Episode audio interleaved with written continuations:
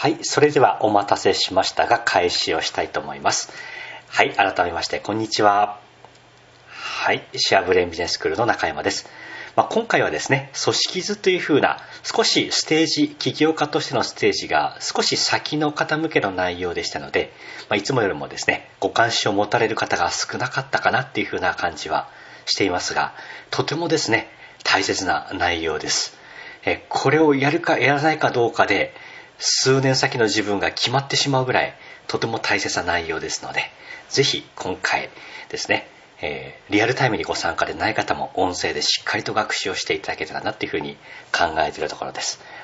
はい。それではまず資料の方ですね。画面で映し出します。はい。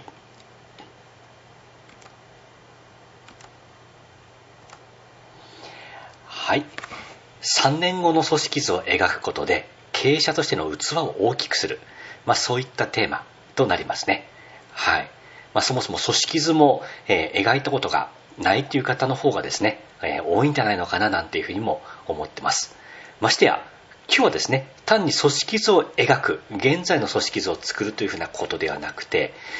3年後ですね、そこまで見ることによって器が変わっていく、まあ、そんな内容でお届けしたいと思います。はいで最初に確認しておきたいところなんですがこの組織図というのがですね実は会社の器そのものであるっていうふうなこと。これは意外に思えるかもしれませんけれど。でもですねまあ見てみれば当たり前かなっていうふうに思うんじゃないかなと思うんですね、まあ、組織図いろんなまあ自分の会社のものでなくても過去お勤めの会社のものでも必ず大きい組織になってくると組織図というものがあります。でそこに部門が書いてあってそして責任者が書いてありそこには責任者の名前また場合によっては部下の名前そういったものが書かれてますね。言ってみれば名前人が入る入れ物が器であるわ、えー、組織図なわけですね。組織図ってものは人人をどう配置するかの器になって入れ物なわけです。はい。ってことはですねその入れ物が小さければ当然そこに入るものってのは少なくなってしまうわけですので、はい、結果として小さい組織図を書くと入れるキャパがですね少なくなってしまいます、はい、キャパが小さくなります、はい、逆に言うと全く書かなかったとした場合はですね入れるものがないってことですね、はい、誰も入ってこない。入れられないってことになります。それを理解した上で逆に組織図を大きく描くと組織の器が大きくなってたくさんのものが入ってくるってことになるわけです。となるとですね結果としてそれ全体をリードするマネジメントするのは社長ですから社長全体の器が大きくなってくるってことは間違いがないことなわけですね。これは私が一人で経営している時と今とでの違いってものを実感してますのでえー、まさにその比喩表現でなく、えー、実実情を伴うものではないかというふうに考えてます。はい、では実際、まあ、好ましくない組織図ってものはどういうものなのか、まあ、これはですね、まあ、組織図とは言えないものかもしれません。はいまあ、頭に描いているものかもしれませんね。図として落とし込むというよりも、自分は社長です。個人事業の代表です。で、私は一人で会社を経営してます。個人事業主ですから、えー、自分が、まあ、社長という概念もなく、ただの一人の個人事業主です。全部自分がやります。困ったことがあったら外部にアウトソーシングします。まあ、通常組織図ないっていった場合にはこういう状態になるわけですね。はい、これが普通の状態で、まあ、別にこれは普通なので何かそれがまあ悪いというわけではなくて当たり前。世の中一般の起業家ゼロから一人で起業した方ってのはこうなってるっていうようなことだと思います。まあ図にも書く必要はないわけですね。組織図と言いながらも一人しかいなかったらその組織っていうように連携する人がいないわけですからね、はい、ただ先ほどの話から言うとこれというのは社長しか入ることができない器になっているってことがこの図からもわかるわけですね、はい、このもう社長1人以上これが私の器です。なのでこれ以上入らないと。まあ今日はそのような状況の中でどうやって器を大きくしていくのかっていうふうなことになるわけですけどじゃあこの上でですねもし一人で経営している場合っていうのはどういうふうにしていくと器を大きくしていける可能性があるのか、まあ、これをこの後お話していきたいと思います、はい、では一人社長の場合どうすればいいのかというとですね。実はこういったものを書いてみるってことが重要なんですね。4ページです、はい、自分は社長です。一人社長です。個人事業主一人ですっていうんじゃなくてそんな私の会社は一人で経営してますけれど、実はこの会社には事業部が4つあるんです。商品開発、商品を作る部門が1つ。そしてその出来上がった商品を売る営業部があります。売った後のサポートをするカスタマーサポートの部門があります。そして上がってきた売り上げを管理する財務部があります。自分は一人で経営コンサルタントをやっていますけれど、基本的にはこういうことをやってるんです。っていうふうにですね、書くと景色がかなり変わってくるんですよね。え先ほどのこの社長一人という一個だけしか入ってないこういう器とそうでない同じ一人社長であってもこれだけの会社には器があるんですこういう全部で言うと5つの器があるんですで捉えてそれを私が社長が全部兼任してるんです。っていうふうに捉えた場合はですねこれ結局全く同じことなんです。やる活動は変わらないんですけれど器が大きく変わったってことになるんですね。器が変わると行動が変わるわけです。これがポイントですね。なぜかっていうと入ってくるからです。自然に器が大きくなると 入ってしまうんで入ってきてしまうんですね。これはなぜかっていうとですね物理学の法則でいうところの、まあ、エントロピーという考え方と関連します。エントロピーといってもあんまりピンとこないでしょうかね。どうでしょうかね。エントロピーっていうのはその秩序の度合いを表すんですね。で例えば机、えー、今部屋を思い浮かべてみるとですねまあ机の上が綺麗な人もいればそうじゃない人もいると思うんです、ね、で机の上がきれいに整頓されている状態のことをエントロピーが小さいっていうふうに定義してるんですね。逆に散らかってる状態。これがエントロピーが大きいっていうふうに言います。その秩序がだんだんなくなってる状態がエントロピーが大きいっていうふうな状態なんです。で自然界ってものはエントロピーが自然に大きくなるようにできています。最初は秩序があったものが必ず崩壊します。机の上きれいにしても必ず机の上が散らばります。部屋をきれいに整頓しても必ずもうごちゃごちゃになります、はい、普通にきれいに掃除しても必ず部屋が汚くなります。これがどんどんどんどんエントロピーが小さい状態から大きくなってるっていうそういうことなんです。でどんな時にも必ずこれは起こりますこれはもう避けられないんですね。はい。ってことは何が起こるのかっていうと、ここに一人社長という器がさっきありました。そうするとこの器の中には社長がもう満帆に入っていて、これ以上入らないっていう状態になってるわけです。はい、一方で、こういうふうに器をですね、4つ作った、5つにしたとします。えー、追加で4つ器を作りました。で、そこに確かに社長は入ってるわけです。入ってるわけですけど一気に器が大きくなったのであのもっと入るスペースがたくさん増えてるわけですね。ここにマスが4つ追加で増えてるわけで無理やりそこに社長って名前を入れてるのでえでも本当はそこに人が入るはずなんですね。入るはずなのに実は空いている。これが実はエントロピーが小さい状態です。秩序が器があるのに誰も入っていないっていうのがエントロピーが小さい状態なんですね。ところがこうして新しく器を作ると必ず自然界はエントロピーが大きくなる方向に向かうので必ずそこに何かが入るっていうふうになります。これが自然の法則であってこの原理を使うのでこの組織の組織を先に作ってしまうと必ずそこに何か入るものが出てくるってことなんです。なので自分がこの組織を整理したいから組織図を作るんではなくて実は器を大きくすることによって自分が前進するっていうふうなことになるわけです。これがこの組織図の力なんですね。はい。じゃあちょっと少しずつ実例をお見せしていきましょうか、はい、私自身が最初に採用前に考えた時の組織図。初めて自社のスタッフを採用する前に作った時の、まあ、考えた組織図です。えー、まあ、当時はですね、まあ、こんな綺麗には書いておらず、本当にラフな、もう今もどっかに行ってしまったぐらいのラフなスケッチだったものだったんですけど、えー、まあこんなイメージですね。社長がいます。そこに役員がいて、その役員のもとで教材開発。これは主に当時月刊誌とか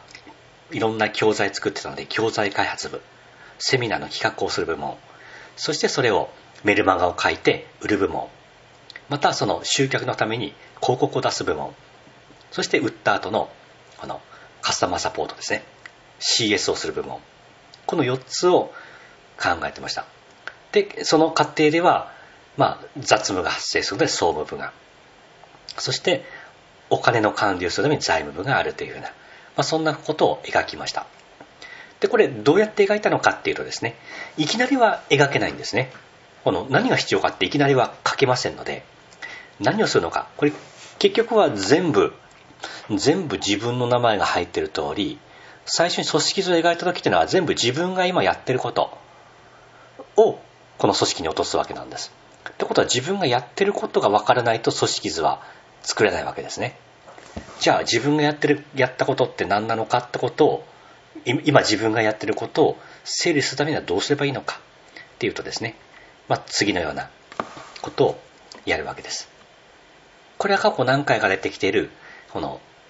人に任せるかどうかを決めるための時間分析のためのシートですね、はい。まあ、こんな風にサプライチェーンの流れに従ってここにサプライチェーンっていうのはこの戦略立案研究開発商品開発新規集客営業顧客対応財務総務、まあ、そういった一連のこの流れですね。経営活動の流れとなっているもの、まあ、これサプライチェーンと呼んだりしますが、まあ、それを縦軸に書いた上で具体的にそれぞれ自分が何をやってるかってことをまずまずは大きく書き出していくわけです。この経営機能サプライチェーンの経営機能を最初に書き出してそれぞれ何をやってるか。まあ戦略立案と研究ってことはこれは結構人それぞれいろいろ漠然としてるかと思います。具体的に書き出せるものっていうのは商品開発あたりからですかね。常日頃自分はどんな商品開発をしてるか。私の場合でしたら月刊誌を発行してます。定期的にセミナーを開催しています、はい、またえ事業化対抗モデルで商品を作るために、え提携先の開拓人脈形成をしています。この辺が、まあ、商品開発なわけですね、えはい。まあ、こうやって出てきたらじゃあ具体的に何やってるの？と執筆とかその月刊誌の発行という事務手続きとかですね。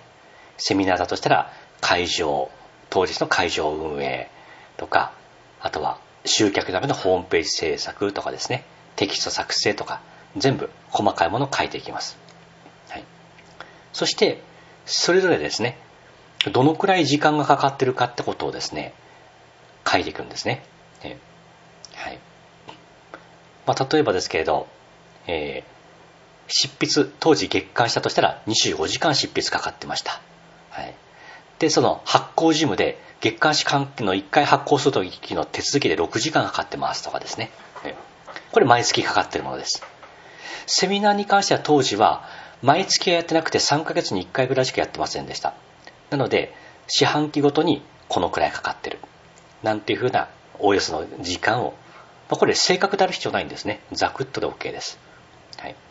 で、まあ、人脈開拓にはこれだけかかってます。毎月かかってます。はいまあ、こういったものをですね、この月当たりに換算してみると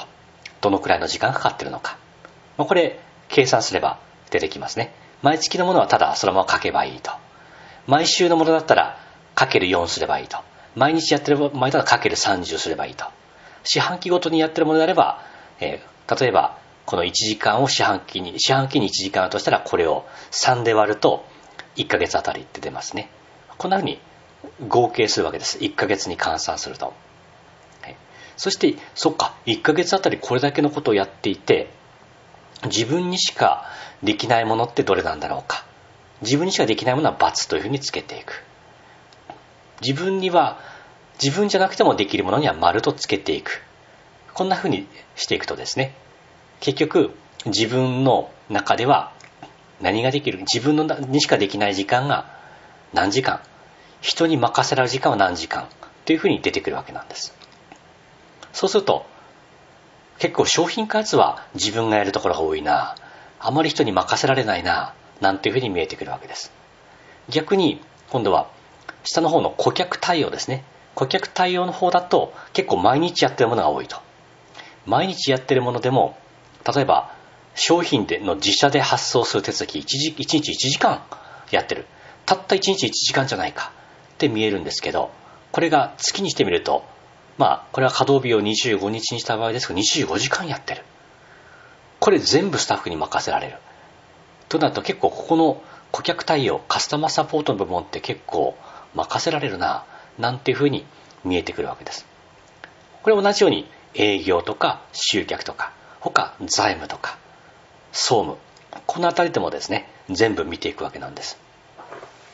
とするとここで少なくとも人に任せられるなっていうふうに思うようなものがもしあったらですねこれ別に採用するなんて別にすぐ意思決定しなくていいんですね、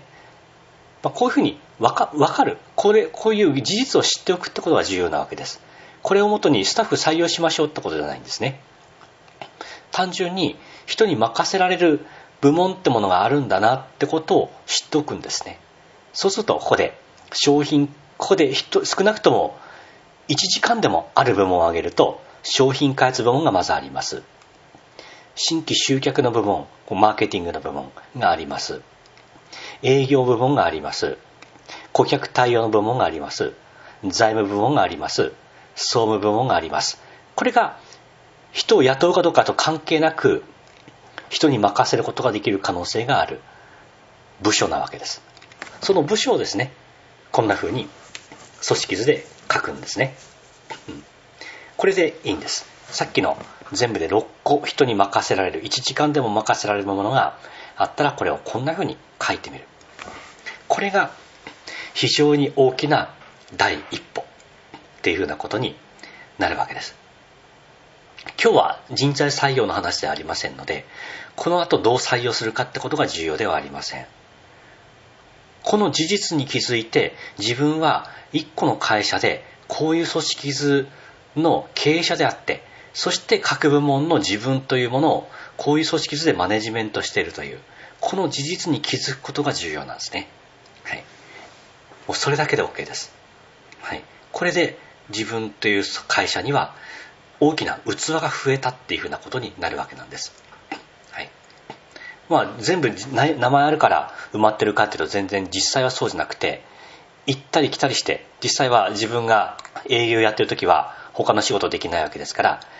教材開発はガラ空き、マーケティングもガラ空きっていうふうになるわけですね。事実上は動いてるだけでガラ空きなわけです。そこが器なわけですね。こういうことを考えておくと勝手にですねそうかそろそろ自分は一生人を雇おうなんて思っていなかったけれどやっぱり任せた方がいいんじゃないのかななんていうふうな気持ちになっていくわけです。なぜかっていうとエントロピーは増大するからですね。自然界は空白を嫌います。席が空いているっていう状態を嫌います。だから必ず空席には人がやってきます。そういうもんなんですね。はい。まあ、私もなんだかんだ言って採用する前と決めたのが、まあ、2010 2004年でしたけれど2004年から5年6年7年と3年間経験して結局やはり雇うっていうふうな結論に到達したわけです。その前に会社員時代として、えー、部下、えー、アシスタントがいるととんでもなく自分の仕事に集中できないってことが嫌で嫌でしょうがなくてですね。自分一人で楽な経営ってものの道に進んだわけですけど結局はやはりマネジメントをするって方向に結果として戻っていったわけですね、はい、で実際どういうふうになっていたのかっていうとこれが実際に初めて採用した直後の組織図です。ちょうど2007年の11月に採用を始めてで、まあ、最初は3名採用してその後に追加で1人補充して4名この赤文字で書いてあるところは4名というふうなことになるんですね。はい。これさっきの組織図と基本的に形が一緒であるってことにお気づきいただけると思うんですね。はい、この組織図5ページの組織図と7ページは形が一緒です。はい。で、これ興味深いことは何かっていうとですね、その私が最初に採用したのってここの カスタマーサポート。この部分だけだったんですね。求人で書いたのはここだけです。募集したのは。求人求人のセールスページに書いたのは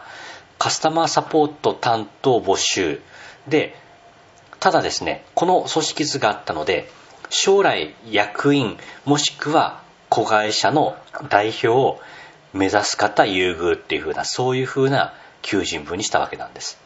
これはこの組織図があったからそういう求人文になったんです。組織作るんだったらやがては役員って必要だよね。だからただ今回はカスタマーサポートで入ったらそれでおしまいではなかったんです。必ずここに入った人は役員を目指してほしい。そんな人に来てほしいっていう求人文になったわけなんです、はい、これはですね非常に興味深い結果を生んだんですね何かっていうとですね私は求人文にカスタマーサポート部しか書かずに、実際、そんなですね、こんな大きな組織なんか作ろうなんか全く思ってなかったんです。ただ、自分が一番、この、人手が欲しい、ここの顧客対応の、この部分ですね。すごく時間的ボリュームが大きい部分。で、おまけにまあ、財務とか総務とかもやってくれたらいいな、ぐらいから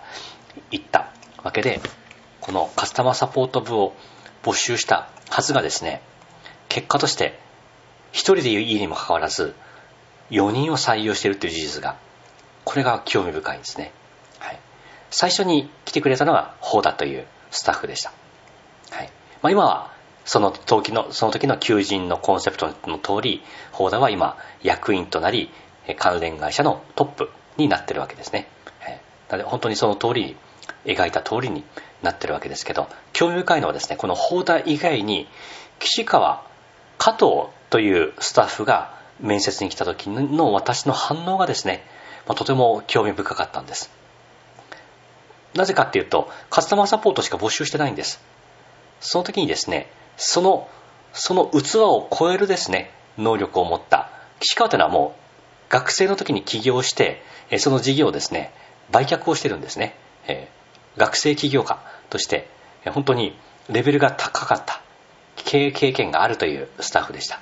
なのでとてもカスタマーサポートとして採用するにはもったいないわけですね。えでももともとそんなカスタマーサポートしか取ろうとしてないのにって思った時にあだったらこういうメルマガ作成とかですね、まあ、そういったことをお願いしようなんていうふうに私の方で思っていったんですはいなので実際メルマガもお願いしましたし、このマーケティングの一部もお願いしましたし、実際はその教材開発の一部もですね、この岸川というスタッフにお願いをした形になるわけです。やはり企業経験があるというふうな、まあ、それを活かせるような仕事、こうですね、この自分の会社の中で作っていこうって考えた時に、そうか、もともとさっきの表で言うと、営業とか、えー、集客の部分っていうのは、なかなか人に任せられないっていうふうに思っていたところがですね、えー、実は任せられるんだ。そんなふうなことにですね、人、スタッフが来てくれた後に気づいたんです。結果としてここの器作っといたので入ったんですね。器を作ったから入ったんです。はい、なかったらですね、多分、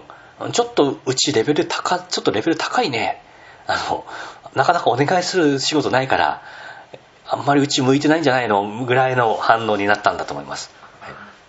あともう一つ、えーと、当時 JAL とかのですね、えー、デザイン、航空会社の JAL ですか、あのデザインなどをやっていた加藤というスタッフが、これは実は当時の有料会員さんでもあったんです。スタえ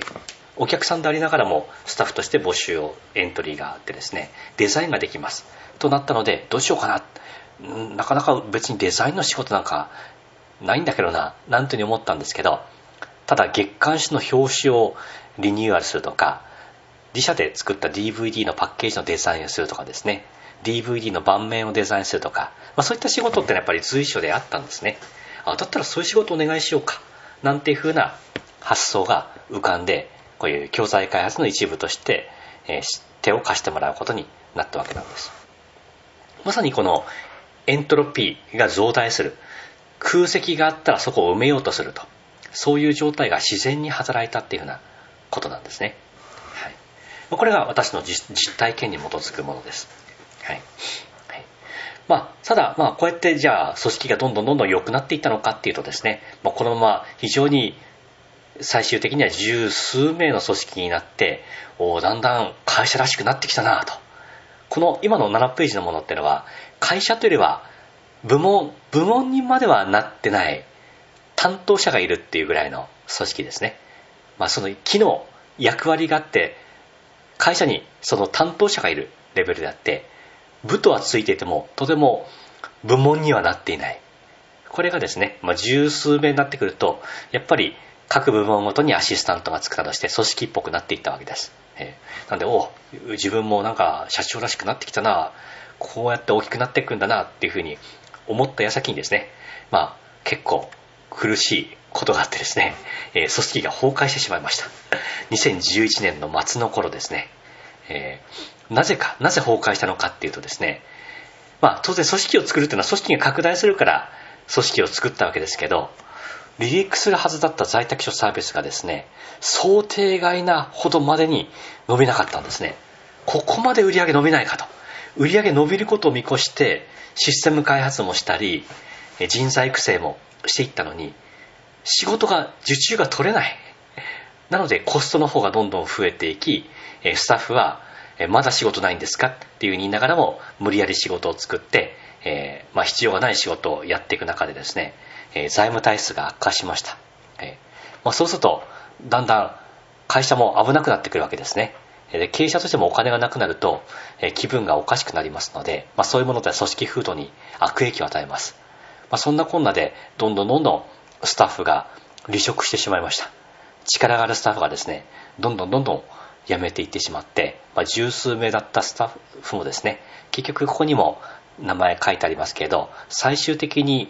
えー、残ったのがですね、え、私以外には、えー、1 2 3 4、5、6名ですね。6名の組織まで小さくなってしまったんですね。はい。はいまあ、ここで言うと、本当に、ま、山田というスタッフは結構創業期の頃からですね、ま、非常に支えてくれたスタッフではあったんですけど、えー、まあ、私の器の、まあ、小ささったんでしょうかね、えー、とてもそのスキルが高いスタッフの、え、力を活用するほどまでには、私がまだ成熟してなかったと、今では実感しています。で、どんどんどんどん有能なスタッフが辞めていってしまったわけです。あの、私から見たらですね、このまま全員消えるっていうふうにやっぱり見えたわけですね。全員これ消えるなと。私一人になる。っていうところまでビジュアルに浮かびました。で、当時の年商が、まあ、3000万ほどだったんですけど、明らかにスタッフが減ったら仕事ができないので、まあ、2000万ぐらいにはやっぱり小さくなってしまうだろうってことが見えました。なので、まあ、なんとかですね、そうじゃないようにしようっていうふうに考えて、その崩壊する時だったからこそ、もう一回こういうふうに組織図を描いたわけなんです。はい。まあ、さっきみたいななんとか部どころの話じゃないですね。なぜかっていうと、在宅用サービスも離陸しないですし、果たしてそれって事業化するんだろうか。それなくなんじゃないかぐらいに私は思ってたので、もう本当担当者レベル、この、これ組織図と言えないですよね。この、これ見たらさっきのようなモーター。もう、そのくらいまで私の器ってものは小さくなっていて、これ書くのが、最初は精一杯だったわけなんです。ファーストただですねここれをまず書いたと現状こうだっていうふうに考えてこれをもしただそのままスタッフに見せたとしたらどうするんですかって話ですやめてしまいますねこんな未来がない会社在宅秘書サービス離陸しないじゃないですかと、はい、となったのでこれをファーストステージだっていうふうに位置づけたわけなんです。今はこうなんだと。こんなふうにみんな去っていってしまったと。ただ私たちには在宅秘書10万人雇用創出のプロジェクトというものがあってこの時もずっと10万人と言ってたわけですね。10万人の在宅者の雇用を創出するために私たちはいるんだと。自習もないのにそう言い続けてるわけなんです。でこの組織は今は受注がないけれどこれから離陸するのは間違いないと。今が一番どん底であって、えどん底ってものは一番暗い状態であると、まあ、よく使われる言葉として夜明け前が一番暗いなんていうのはよくこの経営者が使う言葉ですね。なんで今、みんな去ってしまっていて、一番どん底だけで、こんな風に一番小さくなってしまったけれど、これが一番の底であって、これから大きくなっていくんだと。えー、あの、根拠は、正直言って、あったかというとですね、自分の信念以外ないんですよね。あの、受注が取れる保証なんてないんです、実際は。でも、信じることぐらいしか経営者ってないわけですね。まあ、なんでかっていうと私の経営者としての直感っていうふうなものがあってですね。これあの上に行くっていうのは間違いがないってことが分かっていました。なぜかっていうとこれは、え、神田正美さんの春夏秋冬理論でこの年ってものは、え、春夏秋冬でいうと、え、どこなのかという、まあ、そういうふうなですね、え、計画ってもう計算ができたわけなんですね、えー、なのでこのこのタイミングってものはこれから冬から春になっていき夏を迎えていく。そういう組織であって、えー、まだあったかくないから大きくなってないだけなんだ、まあ、そんなふうなことをですね、まあ、ひたすら言い続けるわけです。でこれからあったかくなるから次セカンドステージどうなるのか。というと現在の3000万から5000万というふうなモデルにシフトしていこうじゃないか。というふうなですね一番苦しい時にこういう組織図を描いたんです。2012年の1月2月、まあ、キャッシュフローが最も悪化したタイミングです。はい。ここでその、ここで、えー、キャッシュフローアウトってタイミングでした。ここでもうですね、えー、ここ離陸しなかったら、もう、おしまい。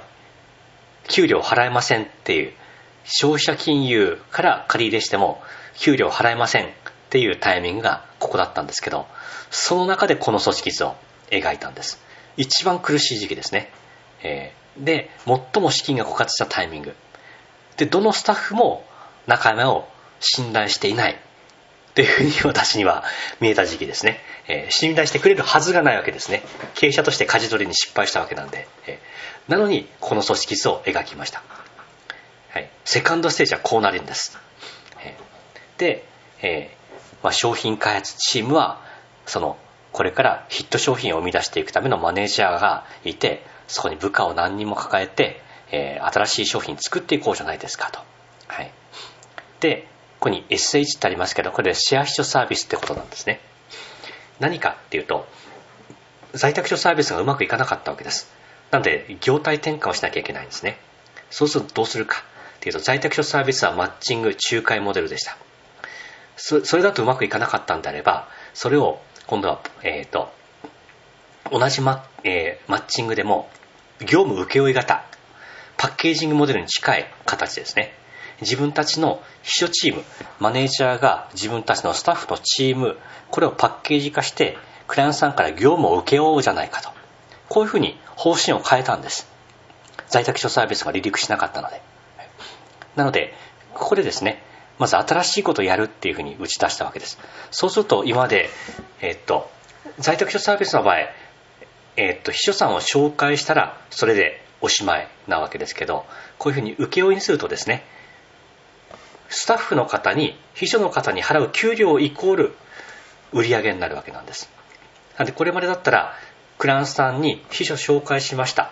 で、えー、クランスさんが秘書の方にですね今回の月給10万円ですって払う。これ別に私たちの売り上げと関係ないんですね。でも秘書を紹介するんじゃなくて私たちはスタッフが今人で余ってます。だから私たちがクライアントさんから仕事を請け負うんです。っていうふうに変えたんです。ビジネスモデルを。これがそのビジネスモデルなんですね。なんで今さっきのスタッフ一人一人言いましたね。こういうスタッフ一人一人がこのチームのトップになってほしいんですと、まあ、今は今はこの私がトップになって仕事取ってきて皆さんに仕事を提供します。でもやがては皆さんがマネージャーになって皆さんのアシスタント採用してそこに任せていくっていう風なそういう風にすることによって今苦しいですけど5000万を目指しましょう、まあ、そんな風にですねあの提示したわけなんですね、はい、もうこれがもう精一杯のことですかね、えー、もう根拠がありませんのでうまくいく。根拠がない。根拠がない中でもなんとか新しい手を。同じことやり続けたら絶対うまくいかないので新しいことをやんなければいけない。これがそういうビジネスモデルの転換とそして組織図をどう変えていくのか。そして皆さんはここのマネージャーになっていくんです。そういうですね未来を見せることにしたわけなんです。やはり現在が苦しい場合というのは未来を描かない限りは離れていってしまうのでもしあの未来を描いてもですねそんなのお前には無理だろう。っていうふうに言われたらそれは実現するわけがないわけなんですけれどでも未来を描けばですね今がダメでも未来を信じてくれる可能性があるわけです。そこにかけるぐらいしかやっぱりできなかったわけです、はい、でその未来ってものをですねやはり小さい志とやはり来てくれないわけです。いやもっと大きい志を持たないといけないわけです。なんでこういう目先のちょっと先ちょっと頑張れば手が届くレベルではなくてもっと先まで描こうと。志ってものは大きければ大きいほど人を集める効果があるわけです。なのでもっと先ですね。まで描いたわけです。それが何かというとですねその次の10ページになるわけです。これがですねサードステージなわけです。これ繰り返しますけどファーストステージこれ現在でもボロボロになったファーストステージ現状があります。そこから未来をどうかやめないで来てほしいと。セカンドステージを描きながらと同時にですねこれと同時にサードステージってものを描いて、えー、こういうふうに持っていこうっていうふうに描いたわけなんです、まあ、3年後1億から3億を実現できるビジネスモデルを組織図を描いた。なんでここはですねさっきがこういうチームがま3つぐらいだったところからこれは大量のチームがあるっていうそういう風なイメージなんです。なんで商品開発のチームがあってあとはこういうシェア人サービスという業務請負のチームをたくさん、えー、私たちがマネジメントしていくとこういう年商1億ってものは実現しますよと。ただスタッフ数が非常に大きくなってくるのでここは人事が必要だしこういう一個一個のチームの売上管理するための財務ってものも作っていかなきゃいけないと。またこういうチームをサポートするためにはこのチームの売上促進とか、えー、教育とかですね広報とかそういうことをしていくチームが必要になっていくみたいなこういうことを描いていったわけなんです、はい、まあ当時のスタッフから見たらですねそんなできるわけねえだろう みたいに多分思ったと思うんですね。あの言わないにしても絶対そう思ったと思います。何をこんな今目の前のこともできできもしないのにこんな先のことをよくもまあ描くわっていうふうに見えたはずですね。このファーストステージの時に、まあ、やめようかなどうしようかなっていうふうに思ってたスタッフから見るとですね。ええじゃあそういうふうに思われるから描かなくていいのかっていうふうな話なわけなんです。これさっきの話に戻ります。自分の実力自分の実力で勝負しようと思うとですね多分今この現状のものを組織図描か描きもせずにただひたすら頑張る。で結果としてスタッフ辞めてしまうってことになります。これ自分の実力から自分の実力でやろうとした場合です。でも自分の実力以上の力を借りようっていうふうに思った場合っていうのはまさにこういう組織図を描くってことになるわけなんです。器を作るわけですね。私は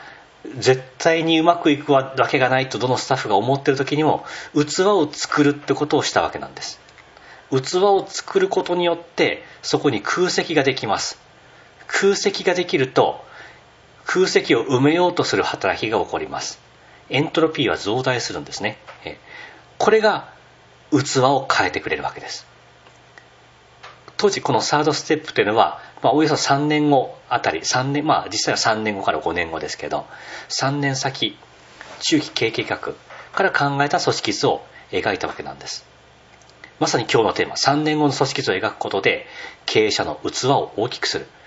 これをですねやっぱりやろうとしたわけなんですねはい、はい、これが2000いついつ描いたかっていうと2011、えー、2012年の1月2月です。このタイミングで描きました。まあ、まさに当時の描いたものっていうのは、まあ、こういう一枚物で今でも私も大切に、まあ、取っておいてるわけですね。まあ、この一枚を描いてスタッフ全員に共有したわけです。まあ、こんな風にしながら、え、不信感がありながらもなんとか進めてこようと思ったわけですが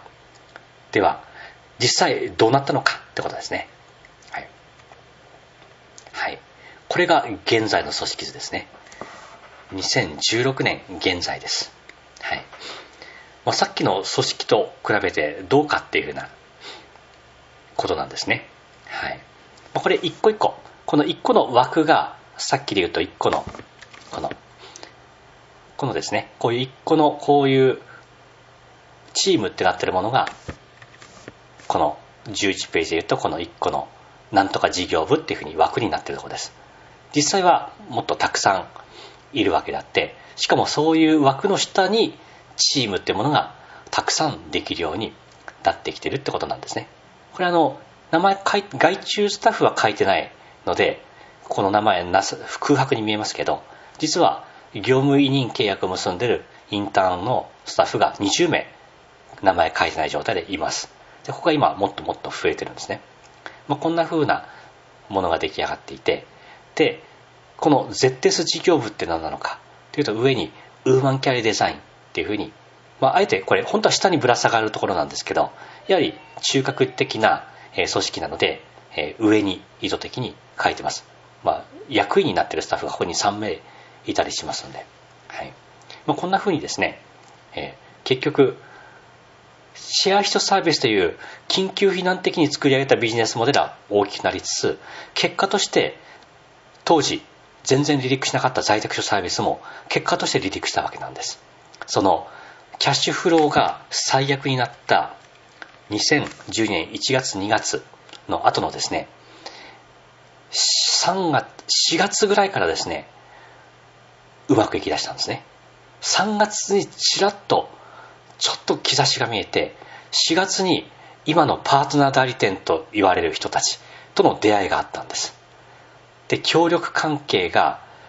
まずパートナー代理店と出会いが4月ぐらいにあって6月ぐらいからそのパートナー代理店からの紹介が増え始め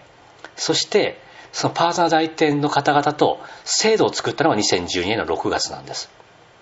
そこから急激に離陸したんですね。でその離陸したものが実は2000翌年の3月にはこのウーマンキャリアデザインとして自立したんです。つまりキャッシュフローが最悪になっ在宅サービスを離陸しないキャッシュフロー最悪の時から1年後に NPO 法人ウーマンキャリアデザインが自立した組織になりました、はい、外部の別会社ですねはい、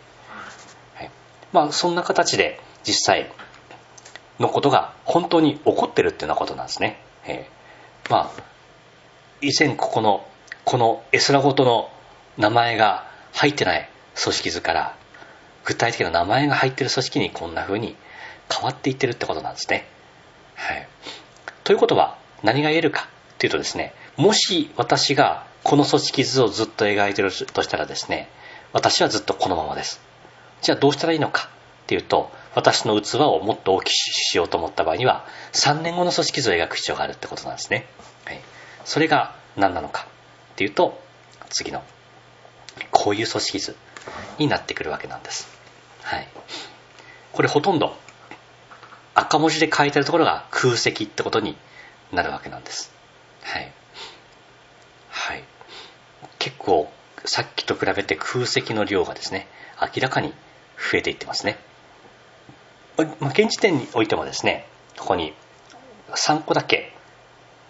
空空席なポストがあります。ここは今役員を募集中だったり新チームの立ち上げのマネージャーの選定とかそこのマネージャーをサポートする人これ誰なのか。これを選定中だから今はこうちょうど空白になってます。でも普通の組織としてせいぜいこの程度なんですね。これでは大きくなりません。なのでもっとどこを大きくするのか。といった場合にですね、えーまあ、一つはですねこのこのチームを増やしていく。シェア人サービスというものはやはり非常にここは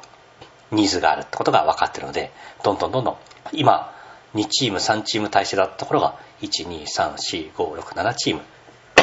7チーム体制にしていこうと。でまたこの在宅所検定というところこれがまだですね収益化してないのでここを一つの事業部にとして自立させていこう。またですねえっ、ー、とこの辺の本業 SBBS とかビジネスモデザイナーここをですね一つの大きな部門として確立させていこう、まあ、そういったところがですね違ってます。また先ほどなかった法務部とですね上場準備室。これも3年後には設置しておく必要があると。これはあの前回のライフプランを作るってところから、まあ、上場ってものをもし入れるとした場合には3年後には上場の準備をしていかなければいけないので、まあ、そこのそういう人もですね探していかなきゃいけないっていうふうなことなわけです。これこれを書いておくってことが重要なわけですね。適任者がいないから書かないってことではないんです。3年後はどういうふうな組織になってるかってことを描き空席であれば空席。これいなければ結果としてさっきのここに自分の名前を書く社長の名前を書くってことになるわけなんです。このこういうふうな責任者ってところがもし空白だとしたらこれは全部社長が兼任なんですね、はい、一番最初にやったこういう組織ですね。空席があったら5ページのように全部名前が入ってると、まあこれがもう組織がある程度大きくなった場合はこのそこにまあ自分の名前入れてもいいんですけれど、えー、3年後どうなってるか。っていうとそこにこれだけのポストが空いてると。特に上のポストですね。上のポストっていうふうなものをたくさん書くことによってそこになっていきたいっていうふうなスタッフを育成することができるわけなんです。空席がポストに空席があるから自分はそのポストに就きたいっていうふうなモチベーションをにつながっていくわけですね、はい、これが非常に重要なわけです、はい、空席があるから。まあなんで役員にポストが2つ空きがある。とかですね。場合によってはこれ今はまだ私も退任しませんけれど私が会長に退く。のにすると代表理事のですねポストが空いたりするわけですね、え。そうするとじゃあ誰が代表理事なのか。なんていうふうなことも出てきますしそうするとそれってただ気合で決めるわけにいかないし好みでは決められないので人事評価制度社長になるための人事評価制度を作っていくっていうそういう発想にもつながってきます。だから組織がもっと強くなっていくわけですね。はい。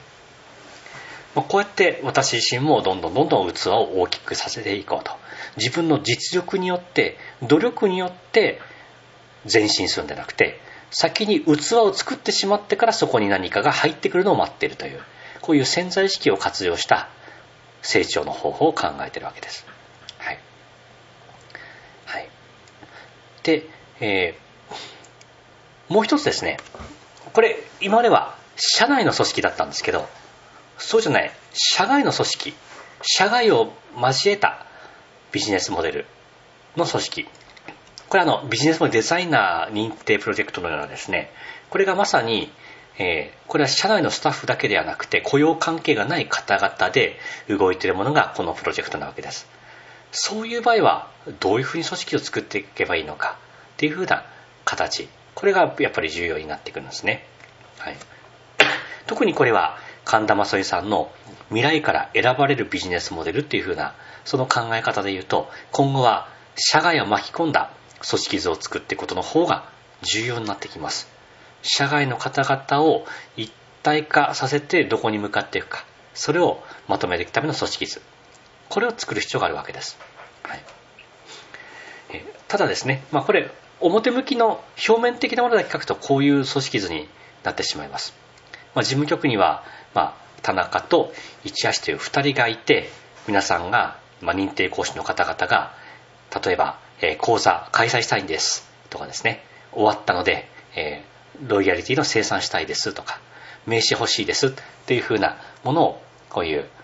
私のもとにですね事務局があってこの2人が対応してる、ま、こういうふうに